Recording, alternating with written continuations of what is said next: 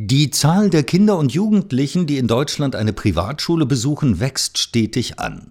Doch wie steht es um die soziale Zusammensetzung und die räumliche Verteilung von Privatschulen? Diesen Fragen geht eine Studie des Deutschen Instituts für Wirtschaftsforschung, dem DIW Berlin, nach, die am 21. Dezember 2022 veröffentlicht wurde. Über diese Studie spreche ich jetzt mit Dr. Felix Weinhardt. Er ist wissenschaftlicher Mitarbeiter in der Abteilung Bildung und Familie am DIW Berlin, Professor an der Europa-Universität Viadrina in Frankfurt-Oder und Mitautor der Studie. Guten Tag, Herr Weinhardt. Guten Tag. Herr Weinhardt, wie hat sich die Zahl der Schülerinnen und Schüler entwickelt, die in Deutschland öffentlich teilfinanzierte Privatschulen besuchen? Ja, diese Zahl ist nach wie vor am Steigen. Und was interessant ist, ist, dass insbesondere im Ostdeutschland hier ein sehr dynamischer äh, Trend zu erkennen ist und hier ähm, Kinder aus einem Elternhaus mit einem Hochschulabschluss bereits zu 25 Prozent eine solch eine Privatschule besuchen. Inwieweit stimmt denn das Vorurteil, dass vornehmlich Kinder aus gut situierten Elternhäusern eine Privatschule besuchen? Ja, wenn wir jetzt die Kinder vergleichen und die Elternhäuser der Kinder, die Privatschulen oder öffentliche Schulen besuchen, zeigen sich in der Tat große Unterschiede in sozioökonomischen Charakteristika.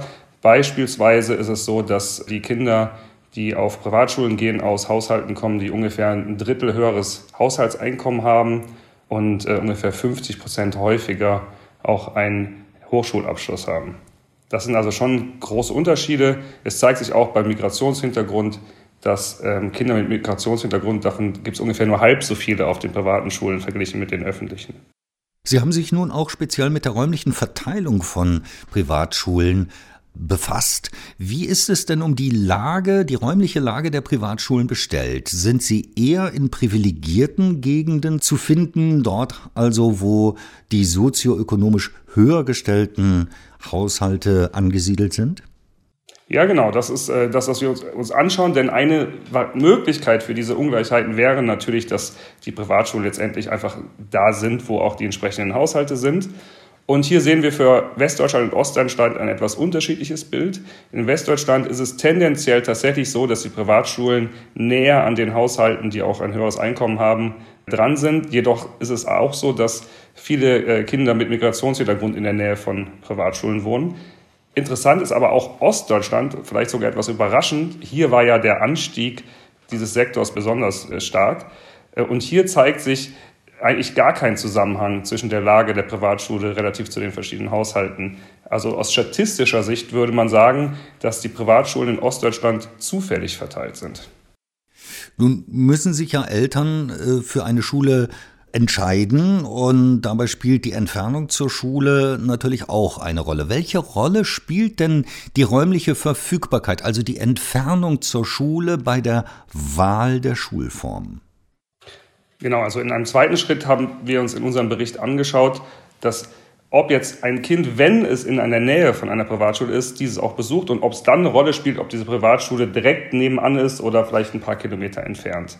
Und hier zeigt sich, dass insbesondere Kinder aus einem Elternhaus mit einem Hochschulabschluss sehr sensitiv auf diese Entfernung reagieren. Also wieder, insbesondere in Ostdeutschland, ist es so, dass äh, wenn ein Kind aus solch einem Haushalt innerhalb von zwei Kilometern zur nächsten Privatschule wohnt, dann geht es zu 35 Prozent. Also ist die Wahrscheinlichkeit, dass diese Schule besucht wird, 35 Prozent. Also sehr hoch. Und ähm, Kinder, die auch direkt neben den Privatschulen wohnen, aber nicht diesen Hintergrund eines Elternhauses mit Hochschulabschluss haben, die gehen dann trotzdem nicht auf diese Schule, obwohl sie in unmittelbarer Nähe liegt. Wie ist das denn zu erklären, dass Kinder aus benachteiligten Haushalten seltener Privatschulen besuchen, auch wenn diese ganz in der Nähe liegen und gut erreichbar sind? Das ist eine sehr gute Frage und ein offensichtlicher Faktor, den wir auch etwas untersucht haben, ist natürlich das Schulgeld. Die Privatschulen in Deutschland sind natürlich größtenteils öffentlich finanziert. Sehr häufig muss aber trotzdem noch ein Zusatzbeitrag geleistet werden.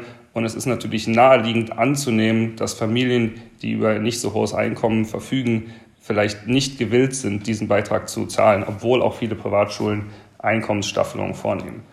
Und um das zu untersuchen, haben wir uns Bundesländer angeschaut, in denen es faktisch Schulgeldverbote gibt. Es gibt hier wie in vielen Sachen im Bildungsbereich, äh, große Heterogenitäten in Deutschland und haben dann für, nur für diese Bundesländer untersucht, ob die Entfernung denn dort eine Rolle spielt. Also ob es dort so ist, dass ein Kind eben aus einem Haushalt ohne Hochschulbildung und mit niedrigerem Einkommen dann die Schule auch besucht, wenn sie denn direkt in der Nähe liegt. Ja, und da zeigt sich, dass das der Fall ist. Also hier spielt die Entfernung eine Rolle. Nichtsdestotrotz bleiben aber sehr große Unterschiede im Privatschulbesuch auch in diesen Bundesländern bestehen. Wo liegt denn insgesamt der Hauptgrund für die soziale Selektion an Privatschulen? Also auf der einen Seite sehen wir, dass das Schulgeld eine Rolle spielt, aber nicht die übergeordnete Rolle. Ja? Was dann letztendlich entscheidend ist, können wir leider nicht direkt beantworten. Es scheint so zu sein, dass Kinder aus Haushalten mit niedrigem Einkommen und ohne Hochschulbildung private Schulen gar nicht als Wahloption wahrnehmen, selbst wenn sie in der direkten Nähe sind. Das kann verschiedene Gründe haben. Wir denken, dass Informationen eine Rolle spielen. Ja, es ist teilweise nicht äh, ersichtlich, was für eine Qualität Privatschulen haben oder auch nicht haben. Ähm, und es könnte helfen, hier insbesondere solchen Haushalten diese Informationen zugänglich zu machen. Und gleichzeitig ist natürlich trotzdem die Schulgeldfrage äh, im Raum. Und da würde sich die Frage stellen, ob nicht Schulgelder generell abgeschafft werden sollten. Dann müssten natürlich aber diese Schulen anders finanziert werden. Gegebenenfalls müsste dann der Staat, ähnlich wie bei öffentlichen Schulen, auch hier ähm, die Kosten übernehmen. Herr Weinert, ich danke Ihnen für das Gespräch. Ja, vielen Dank.